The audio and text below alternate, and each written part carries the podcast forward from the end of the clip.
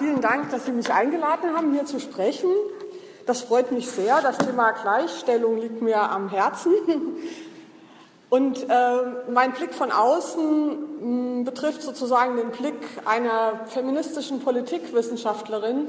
Ich habe nämlich nicht nur Theologie studiert, sondern auch Politikwissenschaft und Philosophie, ähm, auf die Geschichte der Gleichstellungsarbeit zu machen. Der Gedanke der Gleichstellung von Frauen und Männern als politisch erwünschtes Ziel, für das der Staat Sorge zu tragen hat, ist ja aus der Erfahrung heraus entstanden, dass eine formale bloß rechtliche Gleichstellung nicht genügt. Simone de Beauvoir hat das in ihrem Essay Das andere Geschlecht gezeigt, dass die Abwertung und Nachrangigkeit des weiblichen Geschlechts tief die europäische Kultur durchdringt und sich in Gewohnheiten und Normen eingeschrieben hat. Und Beauvoirs Buch erschien 1949, also kurz nachdem in Frankreich das Wahlrecht für Frauen eingeführt worden war.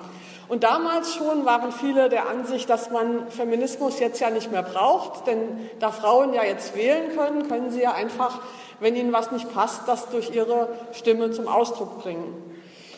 Aber so einfach war das natürlich nicht und trotz allgemeinem Wahlrecht blieben geschlechtsbezogene Rollenmuster bestehen.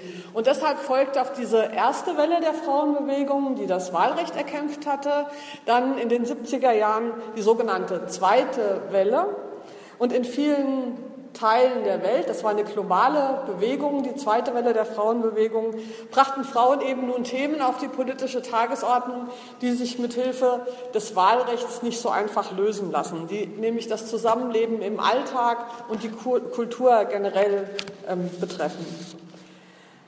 Zu diesen Themen gehörte zum Beispiel sexualisierte Gewalt, die ja weniger von Fremden im Park als vielmehr im eigenen Wohnzimmer oder Schlafzimmer verübt wird.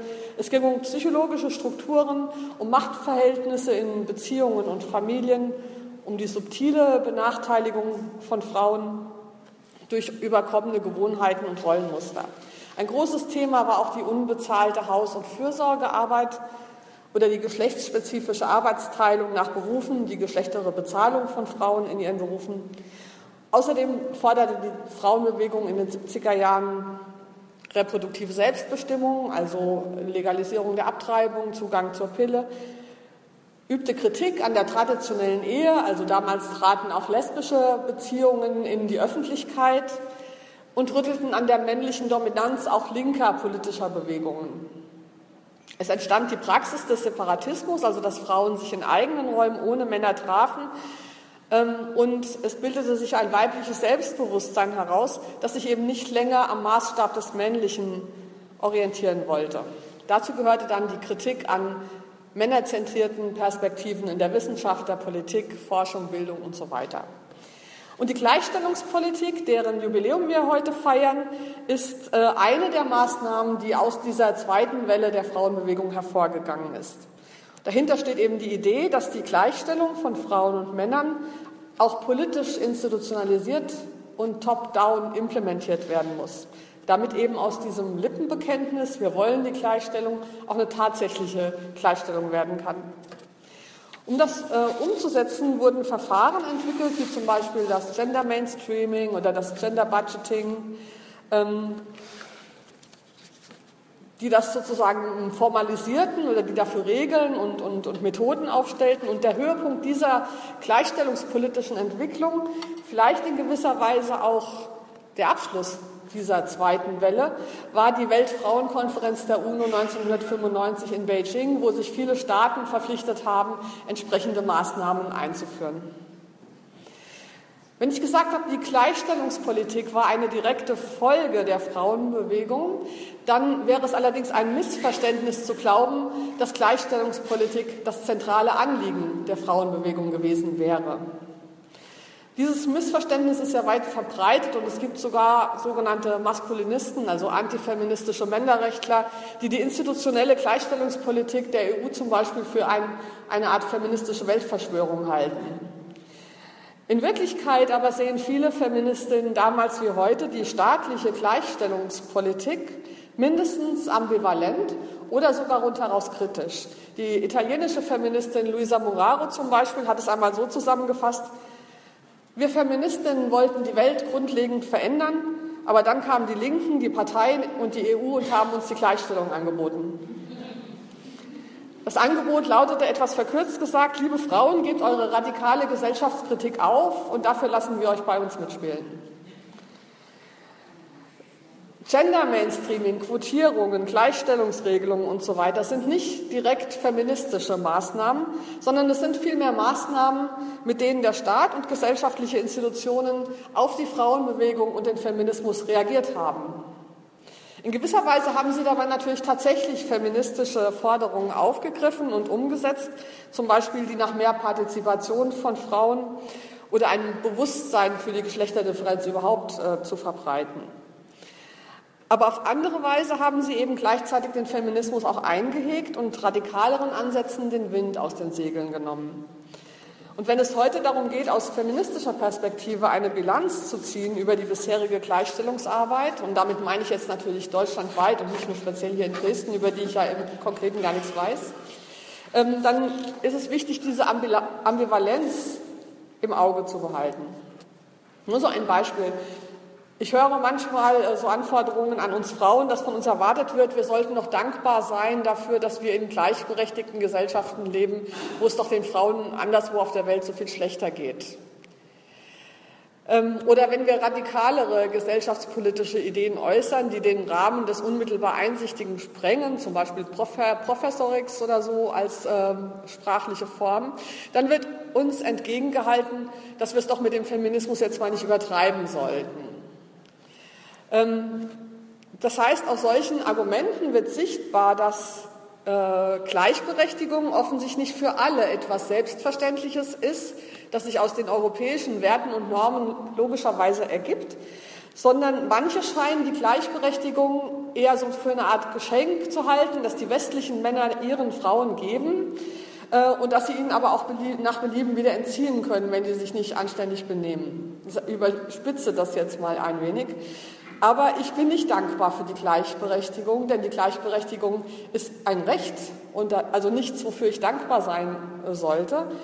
Ich, bin auch, ich sehe es auch nicht so, dass irgendjemand den europäischen Frauen ein Geschenk gemacht hätte, indem er die Gleichberechtigung eingeführt hätte, sondern aus meiner Sicht ist es genau andersrum. Die Frauenbewegung hat Europa ein Geschenk gemacht, indem sie nämlich darauf bestanden hat, dass Werte wie Freiheit und Gleichheit nicht länger patriarchal diskreditiert werden, indem die Hälfte der Bevölkerung davon ausgeschlossen ist.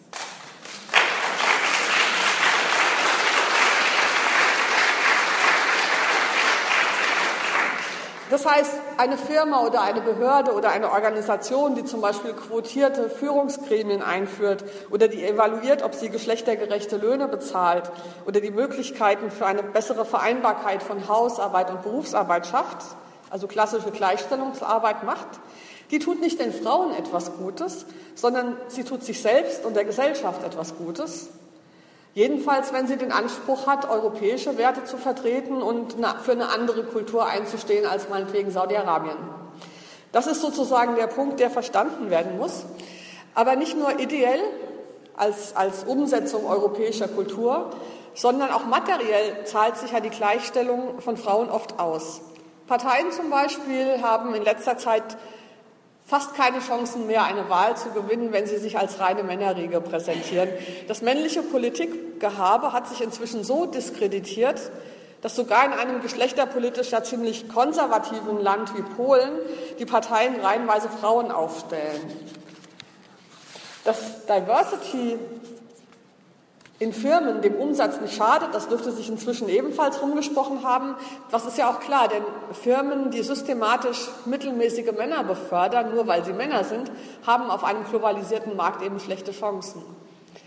Allerdings gefällt mir das Argument, dass Gleichstellung doch nützlich sei, und das hört man relativ oft auch in gleichstellungspolitischen Diskussionen oder von, äh, von Frauenrechtlerinnen. Mir gefällt dieses Argument nicht wirklich gut. Es soll natürlich dazu dienen, den Unternehmen oder Parteien und Organisationen mehr Gleichstellung und Diversity zu verkaufen, indem man sagt, ihr habt da ja was von. Äh, dann wird gesagt, also mehr Gleichstellung fördert euren Umsatz oder mehr Gleichstellung nützt ja auch den Männern was, kommt ja auch den Männern zugute. Und das alles mag stimmen oder auch nicht stimmen, aber ich möchte daran erinnern, dass das kein feministisches Argument ist. Denn als Feministin würde ich auch dann auf einer gleichberechtigten Position in dieser Gesellschaft bestehen, wenn das den Gewinn von Unternehmen schmälern würde und wenn Männern dafür etwas weggenommen werden müsste. Denn äh, die Freiheit der Frauen ist feministisch gesehen kein Faktor in einer Kosten-Nutzen-Rechnung, sondern hat für sich allein genommen einen Wert.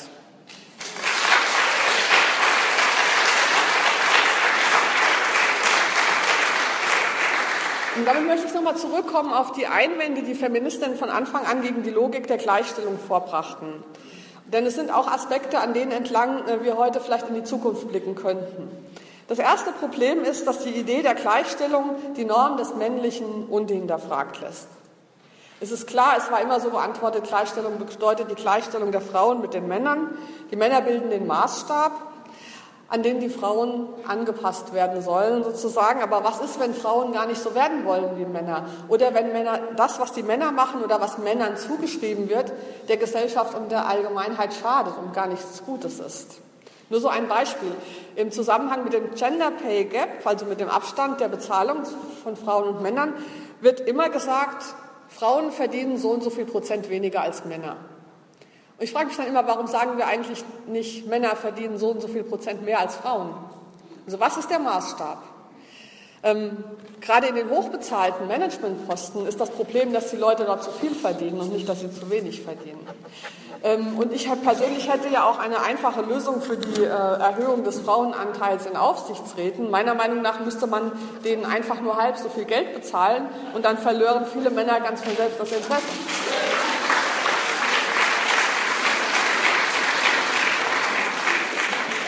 Und das heißt, die Idee der Gleichstellung sieht inhärent eigentlich Frauen als defizitäre Wesen und nicht zufällig hieß es ja ganz zu Anfang auch noch Frauenförderung, was ein grässliches Wort. So als wären wir irgendwie minder bemittelte Wesen, die von irgendwoher gefördert werden müssten, damit wir auch endlich was so toll werden, wie Männer schon immer sind, oder wie? Ähm, ist ein falsches symbolisches Setting. Ein weiterer Einwand, der von Feministinnen gegen die Logik der Gleichstellung vorgebracht wird, ist die, eben die Befürchtung, dass mit solchen Maßnahmen Frauen einfach nur in die bestehenden Verhältnisse integriert werden sollen, ohne dass sich aber an den Verhältnissen selber etwas ändert. Was wird es denn nützen, 50 Prozent Frauen in Aufsichtsräten zu haben, wenn die Wirtschaftspolitik ansonsten genauso schlecht bleibt, wie sie jetzt ist? Oder was würde es nutzen, wenn Frauen die Hälfte aller gut bezahlten und Männer die Hälfte aller schlecht bezahlten Jobs hätten, aber die Schere zwischen arm und reich trotzdem weiter aufgeht? Oder was würde es nützen, wenn Männer die Hälfte der Haus- und Familienarbeit machen würden, aber dann ganz genau dieselben Vereinbarkeitsprobleme haben, wie Frauen heute haben? Das wäre ja keine Lösung. Also eine 50 Prozent Frauenquote kann keine Probleme lösen, für sich genommen, wenn überhaupt, ist sie vielleicht ein erster Schritt weil eben die pure durch eine Quote erzwungene gleichmäßigere Geschlechterverteilung möglicherweise dazu führt, dass andere Ideen, Perspektiven und Maßstäbe entwickelt werden. Im Feminismus geht es nicht darum, Frauen zu Pöstchen zu verhelfen, sondern darum, der Welt zu einer besseren Politik zu verhelfen oder zumindest zu einer, die den Wünschen und Vorstellungen von Frauen besser entspricht. Und ich würde mal wetten, das ist eine bessere, aber das sehen wir dann erst. So wie Clara Zetkin eben sagte, ich will wirken in dieser Welt. Das ist der Kern des Feminismus. Und das ist auch deshalb genau das Kriterium, nach dem wir Gleichstellungspolitik beurteilen sollten. Ähm, führt denn die größere Anwesenheit von Frauen, zum Beispiel an Orten, wo politische und wirtschaftliche Entscheidungen getroffen werden, führt die denn tatsächlich auch zu anderen Inhalten? Machen die Frauen dort etwas anderes als die Männer? Können sie ihre Wünsche und Ideen einbringen oder wird von ihnen erwartet, dass sie sich an die Strukturen und Regeln anpassen? Wenn das so ist, wenn von den Frauen erwartet wird, dass sie sich anpassen, das war hier schon immer so, dann wäre das nicht der Sinn der Sache gewesen. Ähm, ich glaube, zu entscheiden, ob Gleichstellungspolitik das eine oder das andere bewirkt, das, äh, dazu muss man sich den jeweiligen Einzelfall anschauen. Ich habe in den vergangenen zwei Jahrzehnten in zahlreichen Kommunen und Gleichstellungsstellen in Deutschland Kontakt mit denen gehabt, zum Beispiel auf solchen Veranstaltungen hier und dabei festgestellt, dass es sehr auf die jeweiligen Personen und Konstellationen ankommt. Es gibt Gleichstellungsarbeit, die sehr viel bewegt und anstößt. Es gibt aber auch Gleichstellungsarbeit, die eigentlich nur Dekoration für den Bürgermeister ist. Und ich bin mir ziemlich sicher, dass das hier in Dresden nicht so ist. Und ich glaube, ein Faktor, der das beeinflusst, also gute Gleichstellungsarbeit gelingt dort, wo die Zusammenarbeit zwischen der Gleichstellungsbeauftragten und den zivilen feministischen Institutionen und Projekten gut funktioniert. Und das scheint mir hier zu sein, das hat man ja auch an Ihrem Vortrag vorhin äh, gehört, das ist ein ganz wichtiger Punkt. Gleichstellungsarbeit, die losgelöst von zivilgesellschaftlichem feministischen Engagement stattfindet, funktioniert meiner Be äh, Beobachtung nach in der Regel nicht. Ähm, äh, ich möchte an dieser Stelle besonders den Männern unter Ihnen etwas sagen, weil ich nämlich manchmal den Eindruck habe, dass Männer äh, glauben, wenn es gelungen ist, in ihre Gremien ein paar Frauen hineinzubringen, glauben, damit sei sozusagen ihre gleichstellungspolitische Pflicht getan und damit hätte es sich dann jetzt. Ähm, in Wirklichkeit fängt die Aufgabe der Männer dann überhaupt erst an. Genau in dem Moment, wenn Frauen in Gremien und Behörden vertreten sind, weil es dann nämlich darum geht, ihnen auch zuzuhören und zu hören, was diese Frauen sagen und einbringen möchten. Und zwar gerade auch dann ihnen zuzuhören, wenn das, was sie sagen oder tun, ihnen, also den Männern oder den bis dahin vorherrschenden, sag ich mal, auf den ersten Blick unsinnig oder un unverständlich vorkommt. Denn äh, eben wenn Sie von den Frauen verlangen, dass sie ihre Anliegen so einbringen, wie das den Regeln und Gewohnheiten entspricht, dann äh, war die ganze Anstrengung letzten Endes für die Katz. Denn der Sinn ist, die Welt und die Politik zu verändern. Der Sinn ist nicht einfach 50-50 herzustellen. Das ist höchstens das Mittel.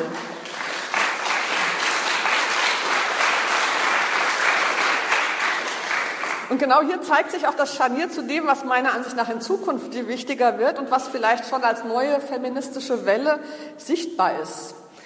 Die Gleichstellungsarbeit war eine Reaktion auf die Erkenntnis, dass das Wahlrecht für Frauen nicht genügt, um 4000 Jahre patriarchale Geschichte aufzulösen.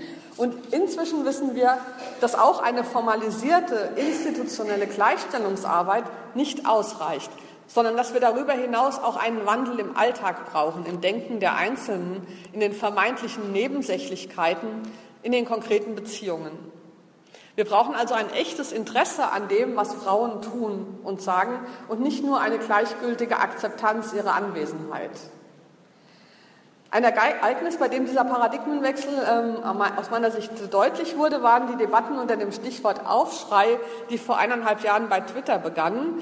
Sie haben das wahrscheinlich ja mitbekommen. Da haben Frauen ihre Erfahrungen mit sexuellen Belästigungen im Alltag öffentlich gemacht und damit eine bundesweite Diskussion angestoßen. Und interessant war, es ging dabei eben gar nicht mehr um so Offensichtliches wie Prügeln oder Vergewaltigungen, sondern es ging um diese vielen kleinen Belästigungen im Alltag, von dummen Witzen bis zu anzüglichen Bemerkungen. Also um Dinge, die sich weit unterhalb der strafrechtlichen Schwelle bewegen und denen man deshalb auch nicht mit Verordnungen und Regeln beikommen kann. Und viele Männer, so war mein Eindruck, haben diese Verschiebungen nicht verstanden, denn sie haben diese Diskussion automatisch in der Logik von Gesetzen und Normen ähm, interpretiert. Zum Beispiel, wenn sie fragten, was ist denn jetzt noch erlaubt? Ja? Ähm, wo genau soll denn die Grenze gezogen werden zwischen akzeptablem und inakzeptablem Verhalten? Es geht aber genau nicht um Verordnungen und Definitionen, also um exakte Grenzziehungen, sondern es geht darum, eine Kultur der wirklich aneinander interessierten Beziehungen zwischen den Geschlechtern zu erreichen. Es geht also genau um den Bereich des alltäglichen Lebens, der sich den Gesetzen und Verordnungen entzieht. Und in dieser Weise sind ähm, in den vergangenen Jahren von Feministinnen unzählige Themenfelder in die Diskussion gebracht worden. Und die haben alle gemeinsam, dass sie nicht so sehr die krassen Fälle von Diskriminierung in den Fokus nehmen, sondern eben dieses Unterschwellige, oft als normal geltende oder doch nur witzig gemeinde, das eben die Frauen aber trotzdem nicht mehr hinnehmen wollen. Zum Beispiel die ganze geschlechterstereotype Werbung, die nach Frauen und Männern oder Jungen und Mädchen unterschiedlich vermarkteten Produkte, die schon kleine Kinder auf ihre Geschlechtsrolle trimmen. Ein anderes Thema ist die grauenvolle Diskussionskultur, nicht nur im Internet, sondern zum Beispiel auch in Fernsehtalkshows, ähm, wo eben ein bestimmter Tonfall und Besserwissereien und Beleidigungen offene Debatten verhindern und bestimmte Menschen aus dem Diskurs ausschließen. Und natürlich kann man einen bestimmten Diskussionsstil nicht per Gesetz vorschreiben, aber es ist trotzdem wichtig, sich mit dem Thema zu beschäftigen. Ein äh, geradezu feministischer Evergreen sind natürlich die Debatten um Lohnunterschiede zwischen Frauen und Männern. Und da hat ja die Gleichstellung erreicht, dass handfeste Diskriminierung bei Lohnzahlungen heute selten geworden ist. Aber es gibt eben immer noch subtile Gründe, die unterm Strich dazu führen, dass Frauen weniger Geld bekommen als Männer. Von der unterschiedlichen Bezahlung verschiedener Berufe eben über die Art, wie Gehaltsverhandlungen ablaufen, bis hin zu grundsätzlichen Fragen der Arbeitskultur. Ein anderer Punkt, es geht heute eigentlich weniger um die Frage, wie man Frauen in bestimmte Arbeitsfelder hineinbekommt, sondern es geht eher darum, was sich ändern muss, damit sie dort auch bleiben. Wir haben ja inzwischen zum Beispiel Erfahrungen mit Frauen in Vorständen von großen Konzernen und der Anteil der weiblichen Vorstandsmitglieder, die frühzeitig das Amt wieder verlassen, ist um ein Vielfaches höher als das der Männer, die ihr Amt wieder vorzeitig. Also es genügt nicht, Frauen irgendwo reinzukriegen, die müssen dann ja da auch bleiben. Das tun sie derzeit derzeit nicht. Ähm, welche Incentives, wie es so schön heißt, wären denn geeignet, um Frauen in Führungspositionen zu behalten? Kleiner Tipp, der fette Dienstwagen ist es eher nicht, obwohl es da auch Ausnahmen gibt. Ich kenne zum Beispiel eine Frauenbeauftragte, die einen Porsche fährt, leidenschaftlich. Also da kann man auch nicht von einer auf alle schließen. Aber die bisherigen Anreizsysteme sind halt auf die Bedürfnisse von Männern ausgerichtet und nicht auf das, was Frauen sich wünschen. Und natürlich ein wichtiges Thema ist der große Komplex der sogenannten Care-Arbeit, bei dem es auch längst nicht mehr nur darum geht, Frauen, ähm, äh, zwischen Frauen und Männern die Haus- und Familienarbeit besser zu verteilen, sondern es geht darum, das ganze ökonomische Modell zu hinterfragen, wonach die Erwerbsarbeit die eigentliche Arbeit ist und Care-Arbeit eben bloße Reproduktion.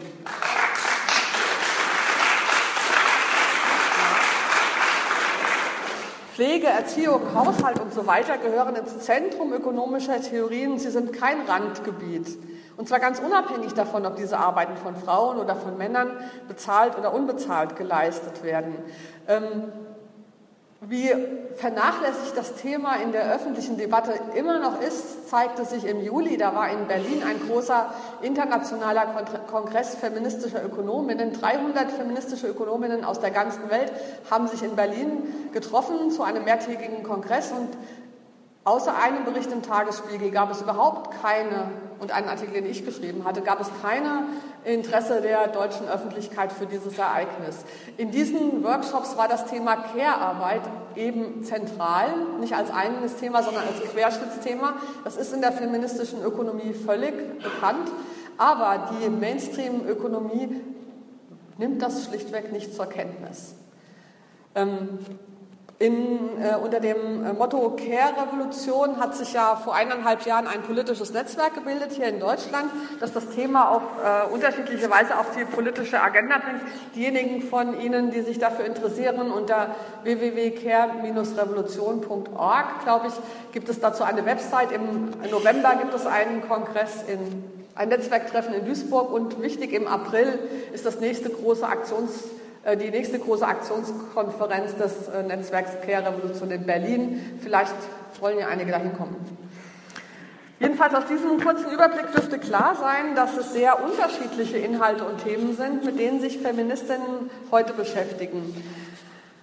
Aber es gibt eben doch etwas Verbindendes dass diese Themen von den klassischen Gleichstellungsthemen unterscheidet und eben, dass es, dass es nicht um eindeutige Diskriminierungen geht, die man mit Hilfe von Verordnungen oder Gesetzen verhindern oder in den Griff bekommen kann, sondern dass es um den Alltag geht, um die sogenannten Kleinigkeit in, in den zwischenmenschlichen Beziehungen. Und das bedeutet natürlich, dass Männer heute in einem viel größeren Ausmaß mitgemeint sind als noch in der zweiten Welle der Frauenbewegung. Ähm, viele Männer verstehen sich heute selbst als Feministen und engagieren sich aktiv für einen kulturellen Wandel. Das heißt, sie diskutieren mit, sie beteiligen sich an Initiativen und so weiter. Und in der Regel sind ja auch feministische Veranstaltungen heute explizit für Männer offen. Denn eine Veränderung dieser Alltagskultur kann nicht allein von Frauen geleistet werden. Ähm, Überhaupt sind Geschlechteridentitäten vielfältiger geworden. Wir haben ja schon die LGTB-Sternchen. Ähm, das heißt, es gibt unterschiedliche Formen von Männlichkeit und Weiblichkeit. Die gab es natürlich immer schon, aber jetzt sind die mehr im Fokus. Ähm, die sich eben, es gibt eben auch Menschen, die sich außerhalb dieser Möglichkeiten positionieren und diese Neuverhandlung von Weiblichkeiten und Männlichkeiten im Plural ähm, bedeutet eben, dass mehr Männer auch merken, dass sie selber von traditionellen Geschlechterklischees betroffen sind. Sie haben das ja in Bezug auf die Männergesundheit ähm, vorgeführt, ähm, dass auch die Handlungsspielräume von Männern natürlich durch solche Stereotype eingeschränkt werden und dass das klassische Bild von Männlichkeit dringend einer Überarbeitung bedarf. Und natürlich gibt es auch Männer, deren Gerechtigkeitsempfinden so ausgeprägt ist, dass sie die implizite Ungerechtigkeit der bestehenden Strukturen nicht hinnehmen wollen. Auf der anderen Seite ist aber gleichzeitig auch der Gegenwind gegen feministische Anliegen sehr heftig. Es gibt nicht nur eine organisierte antifeministische Männerbewegung, es gibt, und das ist eigentlich fast noch schlimmer, vor allen Dingen in den etablierten Medien zahlreiche einflussreiche Journalisten, die sehr polemisch gegen den neuen Feminismus anschreiben. Oft so mit dem Duktus, ja, wir haben ja nicht generell was gegen Gleichstellung, das ist ja alles schon gut, aber bitte, jetzt übertreibt es doch mal nicht.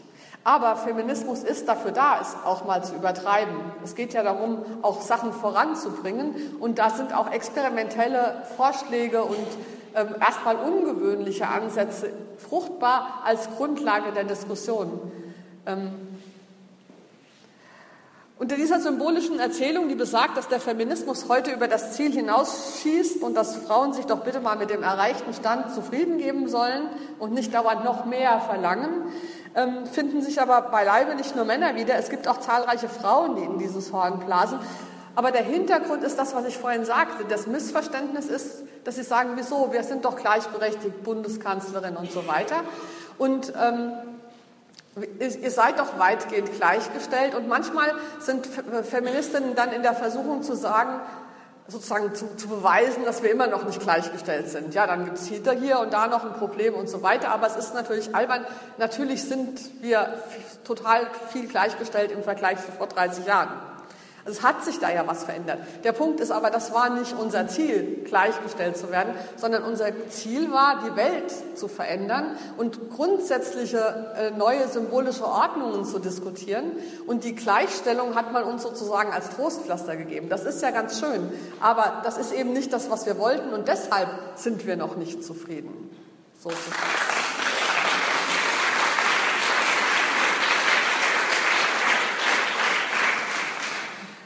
Feminismus ist heute weniger als noch in den 80er Jahren also eine Sache, bei der sich Frauen und Männer gegenüberstehen, sondern es ist stärker ins allgemeine Bewusstsein gelangt, dass die Geschlechterordnung alle Menschen betrifft und es finden sich eben sowohl unter Frauen als auch unter Männern die unterschiedlichsten Ansichten und Meinungen.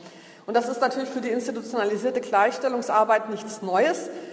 Und es ist ja auch kein Zufall, dass fast alle früheren Frauenbeauftragten inzwischen zu Gleichstellungsbeauftragten geworden sind und dass es nicht mehr um Frauenförderung geht, sondern um Gender Mainstreaming.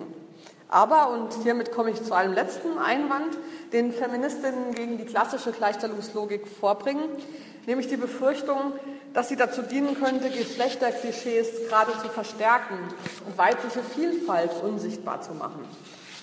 Denn Feminismus, das müssen wir immer laut betonen, ist nicht dasselbe wie Genderbewusstsein. Ähm, zum Beispiel, wenn an den Universitäten die feministische Frauenforschung durch Gender Studies ersetzt wurde oder wenn eben die Frauenbeauftragten zu Gleichstellungsbeauftragten wurden, habe ich das richtig verstanden, dass Sie hier beides haben? Das ist eins plus, das war das, was ich sozusagen sagen wollte. Ich wusste gar nicht, dass es das tatsächlich irgendwo gibt. Ähm, denn mit dieser, wenn man das eine eben nicht durch das andere ersetzt, dann äh, geht damit eine inhaltliche Verschiebung einher. Zum Beispiel feministische Frauenforschung an der Uni bedeutete, dass der Beitrag von Frauen zu einem jeweiligen Thema erforscht wird. Also die Werke von Frauen wurden herausgegeben, ihre Thesen diskutiert und so weiter, wobei es dann viele unterschiedliche Frauen mit vielen unterschiedlichen Thesen gegeben hat. Genderforschung hingegen bedeutet, das Geschlechterverhältnis zu erforschen. Also zu erforschen, welche Vorstellungen von Frauen und Männern jeweils hinter einer Theorie oder einem Phänomen liegen. Und eben, es ist beides wichtig, aber es ist beides nicht dasselbe. Ähm, und deswegen müssen wir leider die Bilanz ziehen, dass eine dezidiert feministische Perspektive ganz oft durch die Gender-Perspektive eben nicht ergänzt, sondern verdrängt wurde. Man kann heute Gender Studies studieren, ohne auch nur ein einziges Buch einer Frau zu lesen. Denn es gibt ja inzwischen genügend Männer, die über Geschlechterfragen schreiben. Und es kann heute auch wieder passieren, dass auf Podien oder Gremien keine einzige Frau vertreten ist, nur eben nicht mehr nach der alten patriarchalen Logik, wonach Frauen in der Öffentlichkeit ja auch gar nichts zu suchen haben, sondern eben nach einer neuen postfeministischen Genderlogik. Denn wenn das Geschlecht keine Rolle mehr spielen soll, dann macht es doch keinen Unterschied, ob da eine Frau oder ein Mann auf dem Tisch sitzt.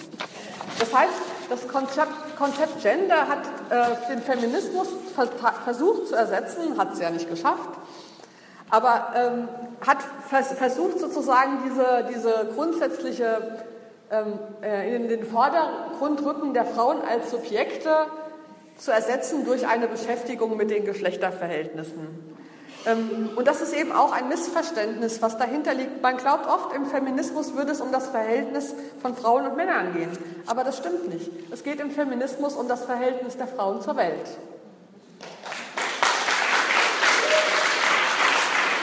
Das heißt, das Geschlechterverhältnis und alles, was über der Unterschrift Gender verhandelt wird, ist ein feministisches Thema von vielen.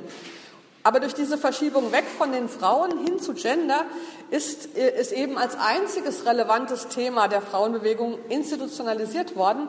Und das hat dann zu falschen Erwartungen Feministinnen gegenüber geführt. Zum Beispiel zu der Erwartung, dass eine Feministin, die irgendetwas sagt, das immer sofort und unmittelbar auf das Geschlechterverhältnis und damit auf Männer beziehen soll. Ähm, aber dann ist die Gefahr groß, dass genau dadurch Stereotype verfestigt werden. Ein Beispiel, wenn ich in meinem Blog eine politische Denkerin vorstelle, historisch zum Beispiel, die aufgrund unserer patriarchalen Geschichte in den üblichen Lehrbüchern eben nicht drinsteht, dann werde ich oft gefragt, ja, was ist denn daran jetzt typisch weiblich?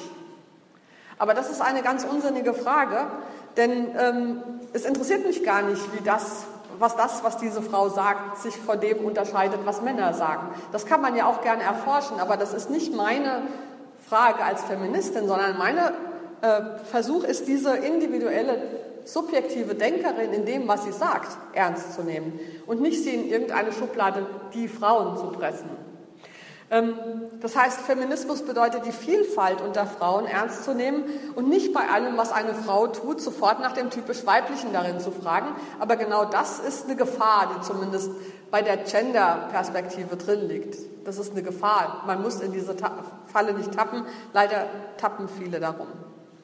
Das heißt, es geht im Feminismus nicht immer automatisch auch um Männer.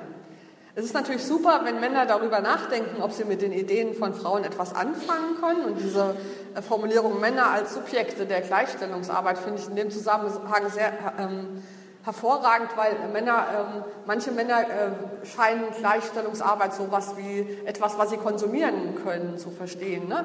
Also ich, ich blogge ja relativ viel. Frau Schupp, erklären Sie mir mal das und das.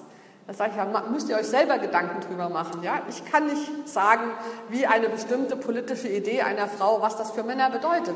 Das, können, das müssen die Männer sich selber überlegen, was das bedeutet. Und dann können wir darüber reden. Aber der Feminismus ist sozusagen nicht die Service-Auskunftsstelle für Männer darüber, wie sie von Geschlechterdiskussionen betroffen sind.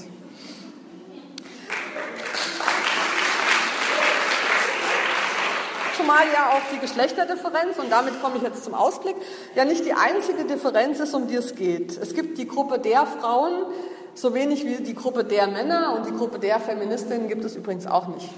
Die Geschlechterdifferenz steht nicht für ein festgelegtes Verhältnis zwischen zwei Geschlechtern, das man nun wiederum erforschen und verbessern könnte, sondern sie steht für die Tatsache, dass Menschsein generell nur pluralistisch zu verstehen ist. Menschsein ist von Differenzen geprägt, von Auseinandersetzungen. Das hatten Sie auch gesagt, dass immer dieser Irrtum besteht. Wir wollten alle gleich machen. Genau das Gegenteil ist der Fall. Wir wollen, dass die Differenzen sichtbar sind und thematisiert werden. Menschsein ist von Differenzen geprägt und damit auch von Auseinandersetzungen, Konflikten und Unterschieden, die sich in ihrer Komplexität nie auf einen Nenner bringen lassen. Ähm, es gibt keine allgemeingültigen Normen für Menschen. Dass Menschen eine Gebärmutter haben, ist genauso normal, wie dass sie einen Penis haben. Dass Menschen gesund sind, ist genauso normal, wie dass sie krank sind. Dass Menschen ihr ganzes Leben in einem Land leben, ist genauso normal, wie dass sie in ein anderes Land auswandern. und so weiter und so fort. Jeder Mensch ist normal. Einfach deshalb, weil schon allein die Geschlechterdifferenz zeigt, dass es immer und unabdingbar mehrere Sorten gibt, niemals nur eine. Der Mensch existiert nicht in der Realität und ein Problem ist, dass die Männer sich aber immer gerne mit dem Mensch verwechselt haben. Vor allen Dingen eben die weißen bürgerlichen Männer, um die Differenzierung fortzusetzen. Aber es gibt den Menschen nicht, sondern es existieren jeweils nur konkrete Menschen mit einer einzigartigen Herkunft, Geschichte, Position, Geschlecht. Und das ist genau die wichtige Erkenntnis, die der Feminismus gebracht hat dass Männlichkeit nicht länger die Blaupause für richtiges, vollwertiges Menschsein sein kann. Denn auch, und das wird auch heute oft falsch behauptet, der Feminismus hat nie die Geschlechterdifferenz abschaffen wollen. Im Gegenteil, er hat ihr überhaupt erst zur Geltung verholfen. Denn vor dem Feminismus gab es eben nicht mehrere Geschlechter, sondern ein Geschlecht, das männliche und das weibliche äh, war sozusagen eine defizitäre, schwächliche Variante des Männlichen. Da gibt es auch Biologiebücher darüber, dass wir sozusagen mal verkürzte. Ähm, und diese symbolische wie reale Hierarchisierung zwischen der Norm und der Abweichung von der Norm, für die die Geschlechterdifferenz steht, ähm, die Unterscheidung zwischen richtigen Menschen und weniger wertvollen Menschen, hat eben, wie wir alle wissen, nicht bei der Geschlechterdifferenz Halt gemacht. Auch entlang von Hautfarben, religiöser und kultureller Zugehörigkeit, Nationalitäten, Gesundheiten und Krankheiten und so weiter wird sie gezogen. Und bei aller Unterschiedlichkeit dieser Diskriminierungsformen im Einzelnen ist ihnen doch allen gemeinsam, dass sich die eine Seite zur Norm setzt, an der die andere Seite sich messen oder verurteilen lassen muss. Dass die eine Seite gehört wird und die andere nicht, dass die eine Seite viel mehr Geld, Macht und politischen Einfluss hat als die andere, dass die Perspektive der einen als gesetzt gilt und die Perspektive der anderen nur schwer zu Wort kommt. Und diese Hierarchisierungen lassen sich nicht einzeln und getrennt betrachten, sondern sie sind miteinander verwoben und beeinflussen sich gegenseitig. Eine Polin, die in deutschen Privathaushalten alte Menschen pflegt, erlebt die Geschlechterdifferenz völlig anders als eine Managerin, die in ihrem Konzern nicht durch die gläserne Decke kommt oder als eine Lehramtskandidatin, von der verlangt wird, sie soll ihr Kopftuch ablegen, bevor sie unterrichten darf. Das sind alles äh, Konflikte äh, entlang der Geschlechterdifferenz, aber sie sind verwoben mit anderen gesellschaftlichen Differenzen. Und im Rahmen feministischer Diskurse hat sich für diesen Sachverhalt der Begriff Intersektionalität herausgebildet. Ähm, also die Überkreuzung der verschiedenen Differenzen. Und auch deshalb geht es im Feminismus nicht nur um Frauen und Männer, sondern es geht immer um die Welt als Ganze. Die Geschlechterdifferenz ist in der Welt zwar ein grundlegendes Prinzip und die Welt lässt sich nicht verstehen, wenn man den Faktor Geschlecht unberücksichtigt lässt.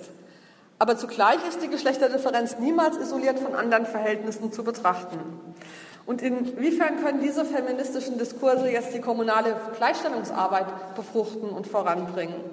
Darauf kann ich Ihnen natürlich keine Antwort geben, sondern das muss eben vor Ort konkret gemacht werden. Aber ich hätte mal einen Vorschlag für den Anfang, und zwar den das Wording nochmal zu bedenken. So wie es richtig war, sich von der falschen Formel Frauenförderung zu verabschieden, so wäre es meiner Ansicht nach an der Zeit, sich auch von der Formel der Gleichstellung zu verabschieden. Denn das verleitet uns doch immer wieder dazu, nach einer allgemeinen Norm oder Instanz zu suchen, unter der die vielen unterschiedlichen Menschen gleich sind. Ein besserer Oberbegriff für das, was kommunale, also staatliche Aufgabe in diesem Zusammenhang ist, wäre meiner Ansicht nach der Begriff der Differenzvermittlung. Denn wir brauchen verantwortliche, durchdachte und erprobte Verfahrensweisen, damit sich die vielen unterschiedlichen Menschen, die in einer Kommune leben, mit ihren jeweiligen Perspektiven, Wünschen, Talenten und Interessen aktiv am kommunalen Leben beteiligen. Nicht nur Frauen und Männer in ihrer Unterschiedlichkeit, sondern die ganze Bandbreite menschlicher Pluralität. Differenzvermittlung bedeutet, Räume zu schaffen, wo wir uns begegnen können, ohne dass von vornherein feststeht, wer hier normal und wer anders ist.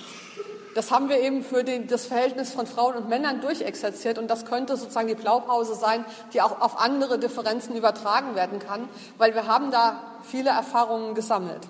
Es ist wichtig, dass wir uns füreinander interessieren, eben auch gerade dann, wenn die anderen mich überraschen, wenn sie mich irritieren und wenn es Konflikte gibt. Und ich würde übrigens wetten, dass ein Großteil dessen, was Gleichstellungsbeauftragte konkret im Alltag tun, in Wirklichkeit ohnehin schon eher Differenzvermittlung ist. Und genau aus diesem Grund ist eben diese Arbeit nach wie vor enorm wichtig und wird hoffentlich auch hier in Dresden noch lange fortgeführt werden. Vielen Dank für Ihre Aufmerksamkeit.